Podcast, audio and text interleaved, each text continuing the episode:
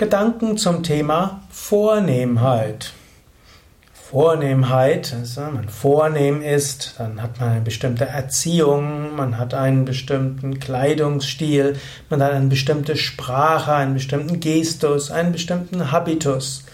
Vornehmheit ist irgendwo ein Zeichen hm, einer guten Erziehung, einer vornehmen Erziehung.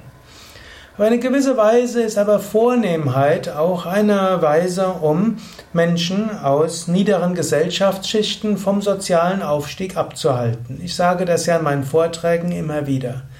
Es gibt zwar heute keine formelle Verbote für Gesellschaftsschichten etwas Bestimmtes zu erreichen, aber es gibt diese informellen Gebote.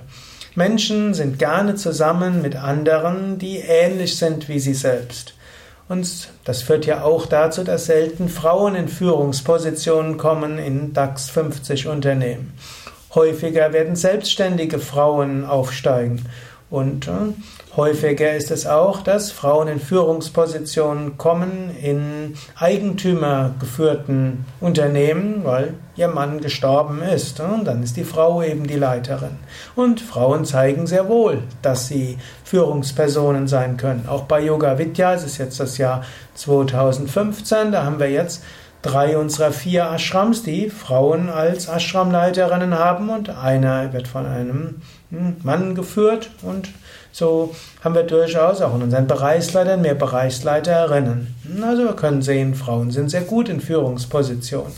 Bei Yoga Vidya sind es auch tatsächlich momentan mehr Menschen, die aus den niedrigeren Gesellschaftsschichten stammen, die noch nicht mal Abitur haben, in Anführungszeichen, die in Führungspositionen sind. Wir haben auch Studierten, wir haben sogar einen Doktor hm, und wir haben auch solche, die auch aus Schichten stammen, Bildungsbürgertum, aber eben auch solche aus Arbeiterfamilien oder solche, die sogar vor der mittleren Reife die Schule verlassen haben.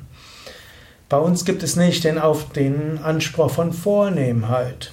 Aber es gibt bestimmte Unternehmen und ab einer gewissen Größe, da gibt es bestimmte Anforderungen von Vornehmheit.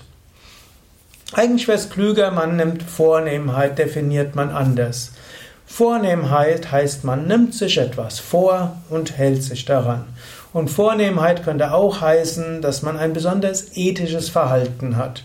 In diesem Sinne würde es heißen, zum Beispiel, keine Tiere zu essen, wäre ein bestimmter Ausdruck von Vornehmheit. Mit Menschen freundlich umzugehen, wäre ein Aspekt von Vornehmheit. Und so wäre es vielleicht klüger, statt irgendwie Habitus, Gestus, Bildung, Sprache, Kleidungsstil und Gestik und so weiter als Vornehmheit zu definieren, wäre es klüger, so wie es ja mit der Ehrenhaftigkeit geschehen ist, ethisches Verhalten als vornehm zu bezeichnen. Und eine gewisse freundliche Sprache könnte man ja auch als vornehm gelten.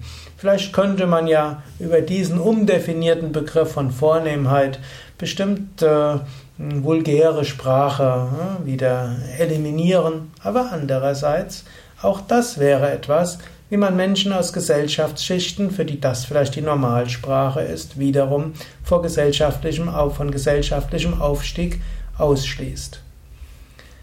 Also, das waren ein paar Gedanken zum Thema Vornehmheit. Und wenn du ein kluger Mensch bist, der vielleicht aus einfacheren Schichten stammt, sei dir bewusst, es gibt gläserne Decken, die irgendwo an einem undefinierten Begriff der Vornehmheit hängen, wo du überlegen kannst, wie kannst du diese gläserne Decke knacken. Und umgekehrt, wenn du jemand bist, der aus einer scheinbar vornehmen Familie stammt, mach es dir auch zur Aufgabe, Menschen, die nicht aus gleicher Vornehmheit stammen, dass sie in Führungspositionen aufsteigen können. Sie können viel bewirken, sie wollen viel bewirken.